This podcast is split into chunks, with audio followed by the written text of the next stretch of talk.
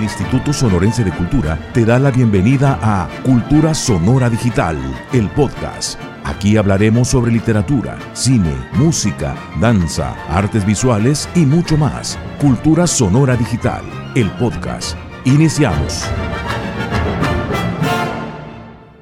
Héctor Maldonado, eh, con una trayectoria impresionante respecto de la captura de imágenes, la construcción de imágenes, desde lo conceptual, lo urbano, desde un, bagaje que, se ha ido desarrollando en el mundo de la fotografía eh, desde hace un dos, tres décadas, con una presencia maravillosa, eh, un, ser humano que también se ha dedicado a compartir, a compartir el conocimiento.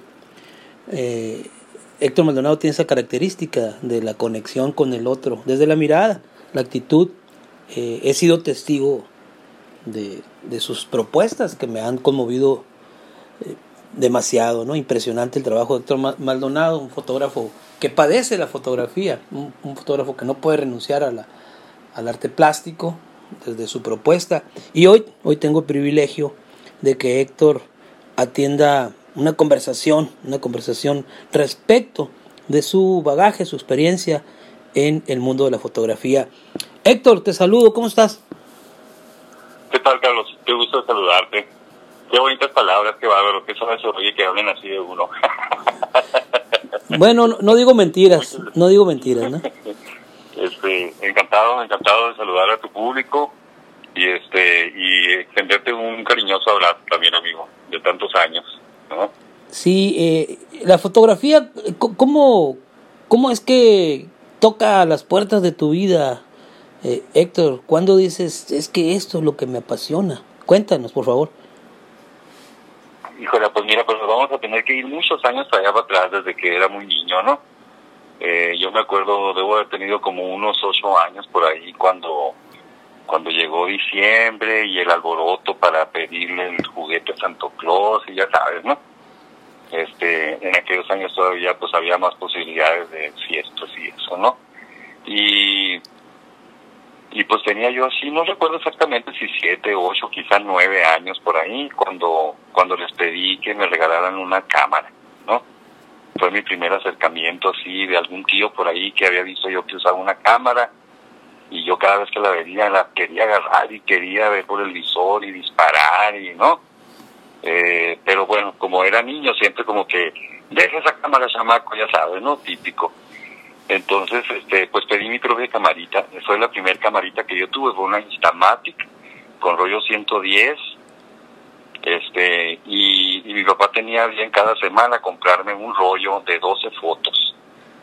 Entonces yo tenía toda la semana para tomar 12 fotos, así que ya sabrás, me la llevaba yo viendo por el, por el visor de la camarita, hasta que por ahí veía algo que, que en, mi inocencia de niño me, me, me, llenaba, me llamaba la atención y disparaba, ¿no?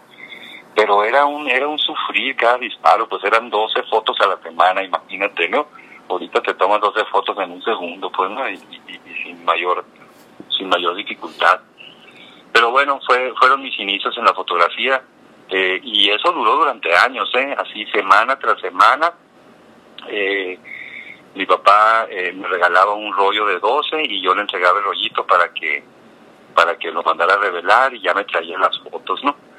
Consecuencia de eso, pues los técnicos del laboratorio se dieron cuenta de que yo pues era un niño que de alguna manera constante en ese afán de generar imágenes, ¿no?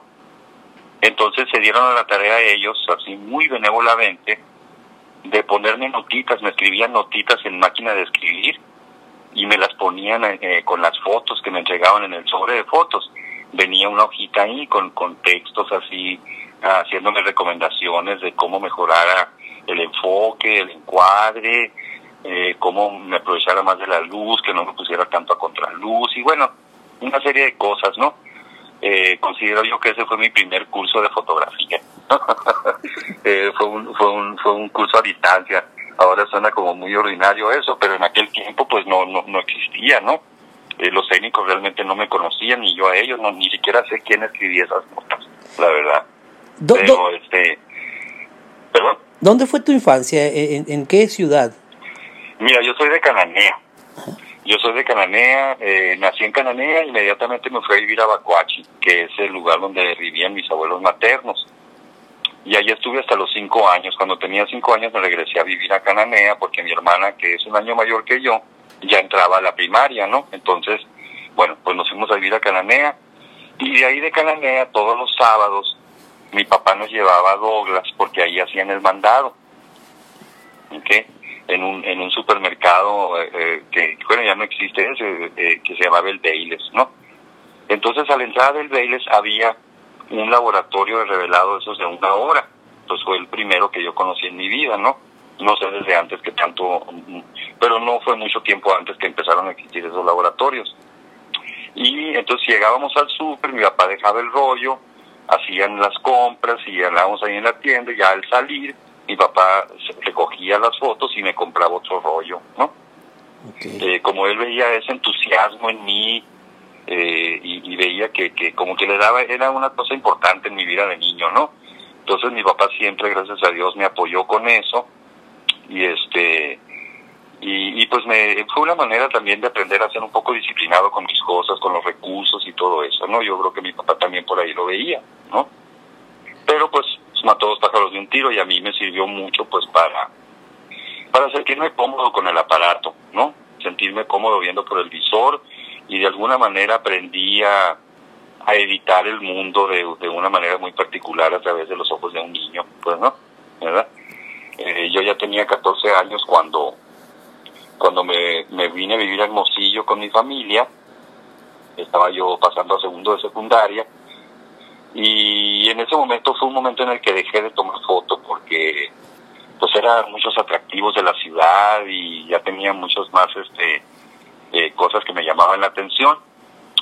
Sin embargo, no fue eh, hasta la prepa, todavía terminé la secundaria y estando en la preparatoria, fue que me interesé otra vez por la foto y ya tenía más posibilidades de agarrar una camarita un poco más avanzada, ya había avanzado la tecnología, ¿no?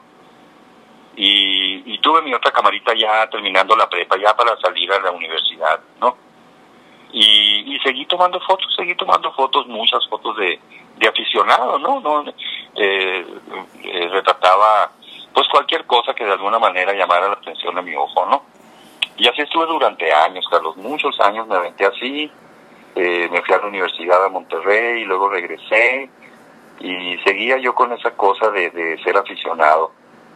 Fue hasta 1990 que yo entro a la escuela de diseño gráfico a la 1 y, y empiezo y tomo ya mi primer curso formal de fotografía con el maestro Kim y, y con la Nirata. Eh, ellos dos fueron mis primeros maestros en la universidad pero yo no terminé diseño gráfico en Hermosillo, sino que a mitad de la carrera me fui a vivir a la Ciudad de México y terminé la escuela ya en, la Autónoma Metropolitana, en la UAM, ¿no? En Xochimilco. Y estando ahí en la universidad, eh, tenía yo un trabajo, de los primeros trabajos que agarré en el DF, con un equipo de producción de Televisa que hacíamos eh, comerciales, producción para comerciales, ¿no? Sobre todo los promocionales del Canal de las Estrellas y del Canal 5 aquellos eh, anuncios de no te desentones, ¿no? No sé si te acuerdas. Y, y, durante ese trabajo yo retrataba todo el proceso de producción, pero a manera de, aficionado, ¿no? Como, como, como, como fotógrafo aficionado que era, que me gustaba mucho nomás tomar fotos. Y resulta que cuando mostraba yo esos trabajos de la producción al final, pues todo el mundo se había muy interesado, tanto que me empezaron a comprar ahí mismo en las televisoras eh, los trabajos de, de, backstage, por decir, que tenía yo en fotografía, ¿no? Ese fue mi primer incentivo así de, de, de, que algo podía pasar en mi vida con la foto, ¿no?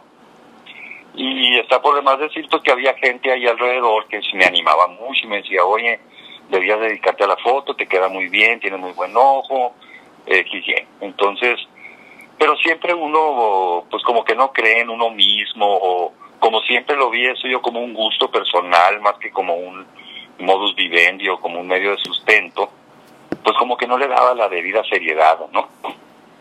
Pero pues también como un regalo de Dios, por azares del destino, hubo una huelga muy larga en, en el 92 en, la UAM.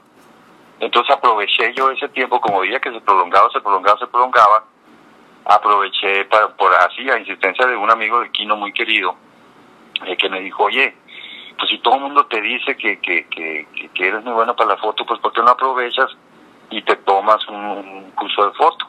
¿no? Él tenía un amigo que trabajaba en la escuela activa de fotografía, era maestro, y se puso en contacto con él, y sí, ya, ya me contacté, y pues terminé tomando mi primer curso de foto ahí en la activa de foto, eh, una semana después empecé a de cuenta. Y me enamoré, me enamoré de, de, todo lo que es el, la formalización del, del lenguaje visual, específicamente el lenguaje eh, fotográfico, ¿no? Y de ahí para regártelos ya no la dejé de la cámara, terminé yo la escuela de diseño el siguiente semestre, y pero seguí con la escuela de foto, seguí este, los siete trimestres hasta que terminé la escuela ahí y ya fue cuando me regresé a Hermosillo. Terminando la escuela como a los dos meses, me regresé a Hermosillo. Y, este, y pues ya llegué yo con mucha más formación, ya una formación formal en la fotografía, ¿no? Eso, gracias a Dios, pues me abrió muchísimas puertas en, en Hermosillo. Eh, tuve también la gran suerte, así como otro regalo de Dios. He sido muy afortunado, Carlos, en esas cosas. Fíjate, el universo ha confabulado para que para que mi, mi quehacer me lleve por un camino eh, eh, de, muchas satisfacciones dentro de la foto, ¿no? Y, y, te digo eso porque mi primer cliente en Hermosillo, porque yo llegué a abrir un estudio y empezar a hacer trabajo comercial, ¿no? Traía yo la beta artística y me desarrollaba, mi portafolio era muy creativo, pero yo pues ya andaba buscando chamba, ¿no? ¿Sabes? Entonces, es mi primer cliente por contacto de una gran amiga eh, que es menor que yo, pero que hemos sido amigos de muchísimos años y muy cercanos, Claudia Landavazo, tú la conoces bien, eh, bailarina de danza contemporánea. Este, eh, pues gracias a ella me pone en contacto con Miguel Mancillas para retratar una coreografía que iban a escenar ese año Antares, que fue la de Vestigios, ¿no? Era el 96, era para el desierto de la danza del 96 y fíjate, y pues sí, eh, y tuvieron un ensayo general y fui y tomé unas fotos. Estás hablando todavía de foto eh, físico-química, foto análoga, ¿no? Todavía no, no existía la foto digital. Estaba muy en sus principios, ¿no? Pues ahí voy al ensayo y tomé, me aventé dos, tres rollos, no sé. Hice las pruebas de contacto y gracias a Dios le gustaron mucho las fotos a Miguel Mancillas. Eh, así en un, en como te digo, esas veces que sientes que, que es la mano de Dios la que está haciendo clic, ¿no? Eh, quedaron unas pruebas de contacto muy bonitas, parecían ya fotos seleccionadas, ¿haz de cuenta? Le gustó mucho el trabajo a Miguel, fue tengo mi primer trabajo formal en Hermosillo. Y cuando ya imprimí las fotos y todo que me pidió y eso, pues le gustaron mucho la, la, la calidad de la, foto, de la fotografía sobre todo y me pidió si me animaba a hacer una exposición con su trabajo saliendo de la para mostrarla saliendo de la función que iban a presentar ellos en el en el desierto para la danza que era la función inaugural del evento. Y pues yo con el nervio y todo porque nomás había tenido una o dos exposiciones de ese tipo en, en, México en la escuela y así no entonces pues eh, me armé de valor y dije bueno pues va órale no nos vamos a aventar a hacer eso, a ver qué pasa. Y no, hombre, con la gran suerte, Carlos, de que esa exposición quedó muy bonita y fue eh, otra gran fotógrafa de, aquí de, Hermosillo, que se llama Alejandra Platt, eh, tuvo a bien ver mi exposición y que le gustó, ¿no? Entonces, pues ya averiguó con David qué onda, quién digo, con este Miguel Mancillas, quién era yo y eso, y se puso en contacto inmediatamente conmigo. En ese tiempo ella era presidenta del Corredor Fotográfico Fronterizo. Inmediatamente me invitó a formar parte de la asociación, ¿no? Y pues ya para el Real Carlos se vino un torbellino de exposiciones, de talleres, de este, crítica fotográfica, muchísima convivencia con otros fotógrafos, con otros artistas visuales y artistas de todo género. Y en aquel tiempo fue cuando nos conocimos tú y yo, también mucho contacto con los escritores, con los actores, bailarines, escultores, bueno, de todos los músicos, ni se diga. Entonces empezó a generar todo un movimiento muy suave, ¿no? Que de mucha efervescencia cultural, de mucha efervescencia creativa y me subí a ese barco, me subí, ya no me bajé, ¿no? O sea, fue una cosa increíble esos años, la cantidad de trabajo que se generó y, y pues hasta la fecha todavía seguimos eh, eh, disfrutando de los frutos de ese trabajo de aquellos años, ¿no? Eh, fue cuando instituimos el, el, el, el, concurso de cartel para Fotoseptiembre, porque antes los carteles de Fotoseptiembre eh, pues los hacía una agencia de publicidad nomás, ¿verdad? Y nosotros impulsamos para darle más eh, entusiasmo a los diseñadores gráficos que estaban generándose muchos diseñadores en la ciudad, pues para que participaran en otro tipo de concurso por iniciativa del Estado, pues para incentivarlos en su trabajo, ¿no? Eh, ese concurso todavía existe, ¿no? Eh, todavía se mantiene. Y pues empezaron los talleres empezó mucha mucha cuestión de pues de ahora de transmitir información sobre la fotografía no para que la gente desarrollara su lenguaje fotográfico de manera más asertiva. Y este y pues ya me conoce mira yo siempre he sido nada egoísta con la información al contrario no todo lo que yo pueda conocer sobre la imagen me gusta compartirlo con, con la gente más joven no para que este principalmente para que no se repita lo que ya se hizo y de alguna manera pues para inflarles las alas, ¿no? Para que para que crean en su trabajo y, que confíen en lo que pueden hacer, ¿no? Hay una hay una hay una cierta sentimiento de nostalgia cuando hablas de Fotoseptiembre, Héctor, de todo ese movimiento, apelando a que a que estamos en el mes de septiembre y que bueno y que ahora ha mutado el mismo nombre ya de este movimiento, ¿no? Así es, así es, como todo en la vida, ¿no? Eh, todo es evolución, todo es cambio. Eh, después de muchos años, décadas con el programa de Fotoseptiembre, pues es un programa que, que era un programa originalmente de todo eh, el continente latinoamericano, ¿no? Todo Latinoamérica. Y eh, eh, era un evento bienal, cada dos años se realizaba el evento de Fotoseptiembre, pero aquí en Sonora era tal la efervescencia en esos años que se decidió hacerlo cada año para pues para mostrar toda aquella cantidad de trabajo que se realizaba cada año, ¿no?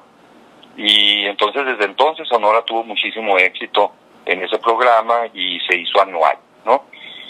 Una belleza de programa, que te digo, eh, era una efervescencia creativa que te digo que nos envolvía a todos y nos entusiasmaba. Y muy bonita la filosofía de Foto Septiembre porque era un, era un programa que que invitaba a toda la gente que generara imágenes a mostrarlas donde quisieran, como pudieran, se ponían de acuerdo en, cafés, en restaurantes, en galerías, en museos, donde quiera, y este, incluso en espacios abiertos, plazas y cosas así, y se mostraba muchísimo trabajo. En aquellos años estabas hablando de, digo, no quiero exagerar, pero 40, 50 exposiciones en un mes, ¿no? Eh, había días que había dos, tres inauguraciones, eh, y pues estaba el, el, concurso estatal de fotografía creativa, que ese todavía existe, ¿no? Eh, por, te por un proceso natural de la evolución, eh, cambiaron un poco los intereses por la imagen a nivel continental y dejó de existir el programa de Fotoseptiembre. Aún así, en Sonora nosotros seguimos insistiendo en el programa y continuamos con Fotoseptiembre pues cuatro o cinco años más. Hasta que llegó el momento en el que también el corredor fotográfico fronterizo desapareció, ya no había mucha gente que se encargara, porque antes no era el instituto el que hacía el evento, sino que era el corredor fotográfico fronterizo el que lo organizaba con el apoyo al 100% de la coordinación de artes visuales del Instituto Sonorense de Cultura y sacábamos adelante el evento, ¿no? Eh, a, a, través del instituto con Conaculta y todo eso, ¿no? Eh, después ya cuando, cuando desaparece el corredor fotográfico fronterizo, pues el instituto es el que toma la batuta de la organización del evento, pero ya no existía el evento a nivel continental, ni siquiera a nivel nacional, era existía nomás a nivel estatal, ¿no? Eso pues complicaba un poco más las cuestiones del recurso y todo eso, ¿no? Eh, entonces nos vimos obligados a, suspender ese programa y el instituto eh, tuvo a bien generar este otro nuevo programa que se llama Fotosonora, ¿no? Eh, un programa que no ha tenido la efervescencia que provocó Fotoseptiembre, pero que, pero que sí es una buena plataforma para que los fotógrafos sigan mostrando su, su trabajo cada año, ¿no?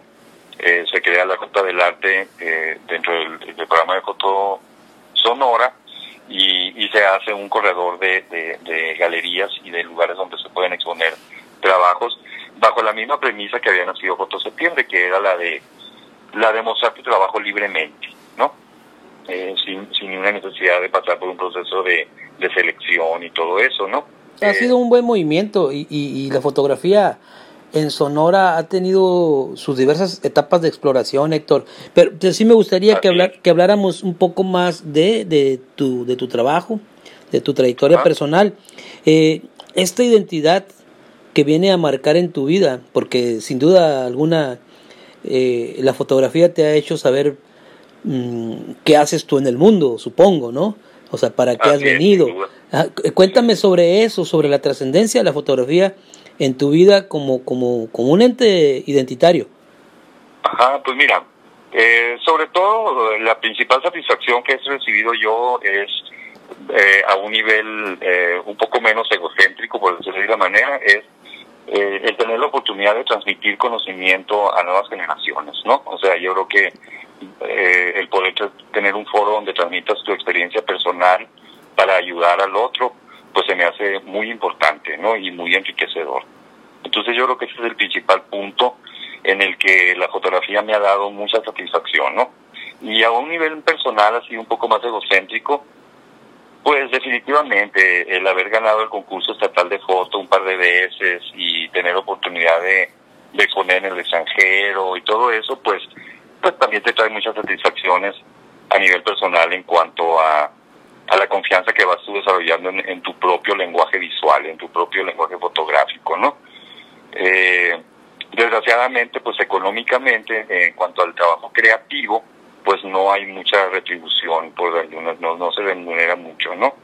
Eh, eso pues me ha obligado a mí a buscar eh, pues otro otro medio de sustento, ¿no? Para para poderme mantener a flote y, y, y, he tratado de, dejar la foto eh, para dedicarme a otras cosas, pero pues no, no ha sido posible. La fotografía de alguna manera está encarnada en mi ser, ¿no? Eh, de una manera tal que, que ya permea todos los aspectos de mi vida eh, y me sigue dando muchísimas satisfacciones, ¿no?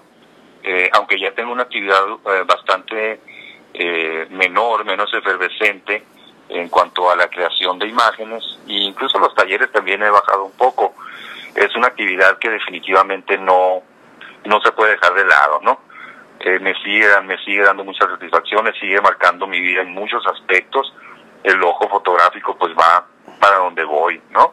Sí, sobre eso, Héctor, sobre eso, sobre las búsquedas, eh, es, es, creo que es innegable que si ahorita tú tienes una cámara en tus manos y ves una puesta del sol, pues quizá ya no sea una fotografía por tu profesionalismo, por tu trayectoria, por las miles o millones de veces que has disparado en una cámara, que, tomes esa fotografía mm, así de, de, bote pronto, pues digamos. Eh, seguramente hay una búsqueda distinta. ¿Cómo es tu búsqueda en ese instante? Definitivamente, o sea, eh, ya ahorita para mí es bien difícil hacer una foto sin una intención ya muy definida eh, de lograr algo o de encontrar algo, ¿no? en una búsqueda, pues uno tiene uno tiene una intención de, de encontrar ese esa expresión visual eh, última, ¿no? O, o definitiva, por decirlo de una manera. Entonces eso pues sigue siendo un motor increíble en la vida aunque te voy a, te confieso que no me puedo resistir la tentación y las ganas de, de tomar el atardecer así en su máximo esplendor y en su, en su gran belleza, sobre todo, pues esos atardeceres sonorenses, ¿no? Eh, es como instintivo, ¿no? En, un sentido también de, de lo que es esa parte de la inmediatez, de lo visceral, eh, de lo que uno hace como fotógrafo, ¿no? Eh, porque pues a fin de cuentas no, no termina todo eh, siendo conceptual, sino también hay una buena parte de la creación de uno que es que es muy intuitiva y muy impulsiva y muy muy inmediata, ¿no? Eh, visceral le llamo yo, porque porque viene de viene del, de las agallas más que del pensamiento, ¿no? En, en, en, cuanto a, en cuanto a cuando tú tienes la, la cámara o tu teléfono si es que lo usas para hacer fotos. Ya ves que ahora es todo es muy más, más fácil, más inmediato, ¿no? Eh, eh, está muy linda la anécdota esa de, de, tu cámara con, con un rollo de 12 exposiciones. Con un rollo de 12. No, pues imagínate, cuando yo llego a la imagen digital, pues para mí fue una gran liberación, porque ya cuando yo estaba más, que ya tenía mi estudio y todo, pues estabas hablando de que yo pues tomaba 200 rollos al mes y los revelaba y los imprimía y todo, entonces pues aparte del tiempo, que, pues si era una rata de laboratorio y me le decía, no estaba tomando fotos, estaba en el laboratorio revelando, ¿no? Eh, horas y horas, cientos de horas. Entonces, eh, pues eso implicaba pues un gran gasto económico, ¿no? O sea, para poder tener todo ese material. Y ahora con lo digital, pues definitivamente pues gasta uno con el aparato y eso, pero ya, o sea, ya el gasto de la generación de imágenes pues ya no te cobran, no te cuestan más que unos unos cuantos eh, amperes de electricidad, ¿no? Entonces, verdaderamente, pues yo me vi muy liberado con, la, con este rollo de la foto digital y la exploración pues fue mayor a fin de cuentas, ¿no? Porque ya no teníamos esa limitante. Imagínate lo que era, como te digo, de niño, 12 fotos a la semana, era como que, la madre, casi casi eran dos fotos al día pues tenía que super escoger lo que iba a retratar y cómo, ¿no? Eh, ahora en estos días, pues ya ese acto está mucho más liberado, porque ya puedo yo ver resultados inmediatamente y ya puedo ver si estoy satisfecho con ello o no, ¿verdad? La fotografía, la fotografía mm, puede ser que a esta altura, a, esta altura de tu vida, en estos años, ya también conforme una, una bitácora, ¿no? Como un diario. Ya sepas tú, cuando acudes a esas fotos, a ese archivo, y, puede haber una, una, una reconstrucción de tu paso por, por la vida, Héctor. Definitivamente, definitivamente el acto fotográfico es cotidiano y, y, se, y convierte, se convierte en la creación de, exactamente, es una especie de diario visual que lleva uno, ¿verdad?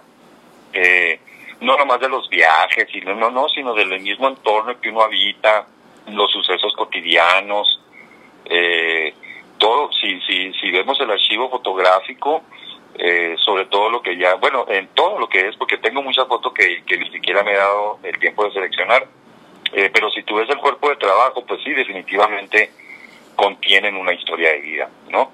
Eh, eh, no nomás de los sucesos diarios, sino de las preocupaciones que uno ha tenido, de las cosas que han sido importantes a través de los años, de las cosas que uno ha querido señalar, de las protestas que uno ha tenido, eh, de, la, de cómo ha ido cambiando la filosofía, no, no nomás de la vida, sino, sino la, foto, la, la, la, filosofía fotográfica, ¿no? La, cómo concibo la foto eh, cuando era niño, cómo la concibo cuando era aficionado, cómo la concibo cuando era estudiante, cómo la concibo al inicio de mi carrera profesional, cómo la concibo cuando traté de, de dejarla, cuando traté de apartarla de mi vida para dedicarme a, la finanza, ¿verdad?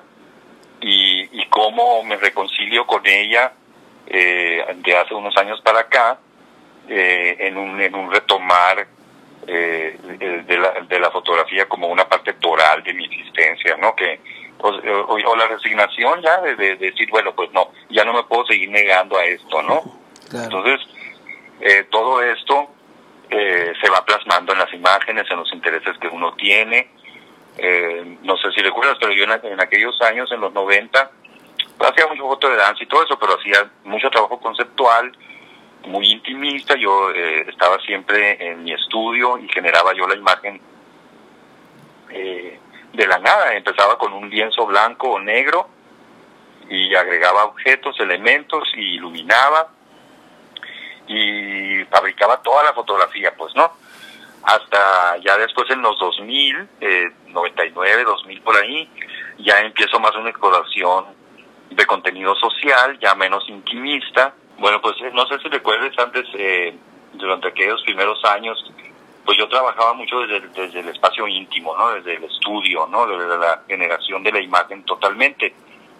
Pero llega al, principio de los 2000 en donde empiezo ya a tener una serie de actitudes, digo, de inquietudes por... Eh, eh, por evidenciar otro tipo de cosas que me estaban eh, haciendo mucho ruido en la cabeza, que tenían mucho que ver ya con contenidos sociales, con lo que estaba pasando en mi entorno, en mi país, en mi ciudad, en el mundo, ¿no?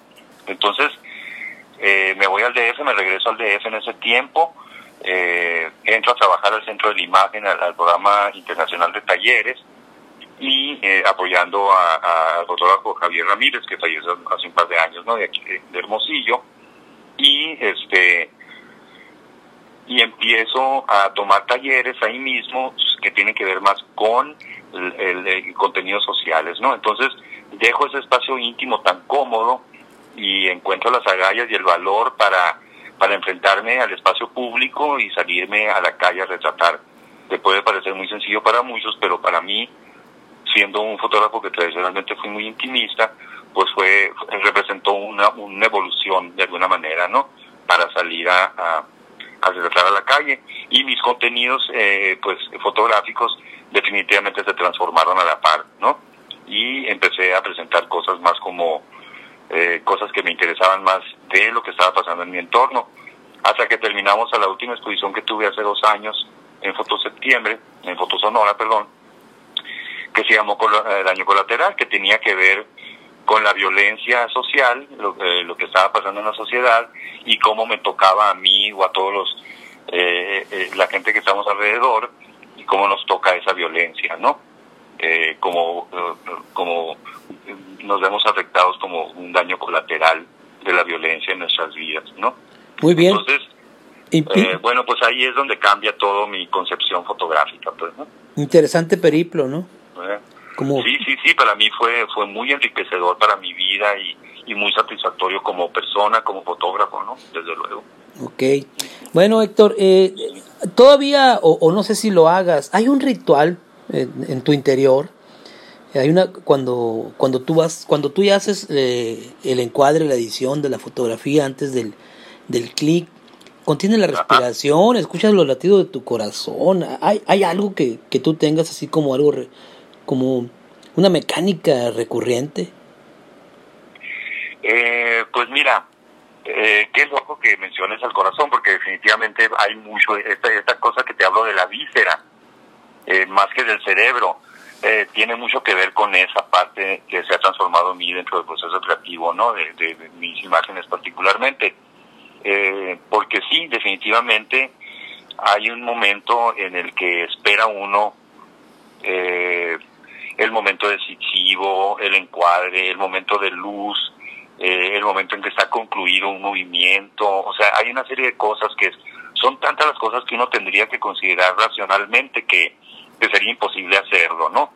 Entonces termina siendo exactamente, es el esperar a sentir eso, no sé cómo más se lo puedo decir, pero es algo que se siente, es algo que te dice, ahora es el momento, ¿no? Puede ser una corazonada, puede ser el tercer latido, no sé, puede ser cuando empieza a correr la gotita de sudor por mi frente, porque increíblemente está uno sometido a tanta presión cuando uno está queriendo plasmar lo que uno tiene la intención de plasmar, que de repente hasta suda uno, ¿eh? literalmente, ¿no? Entonces, no, no te hablo tan metafóricamente, ¿no? Entonces, sí tiene que ver como con ese momento en el que se genera un sentimiento en el que sientes que todo encaja y, y es el momento en que haces el clic, ¿no? Muy bien, Héctor.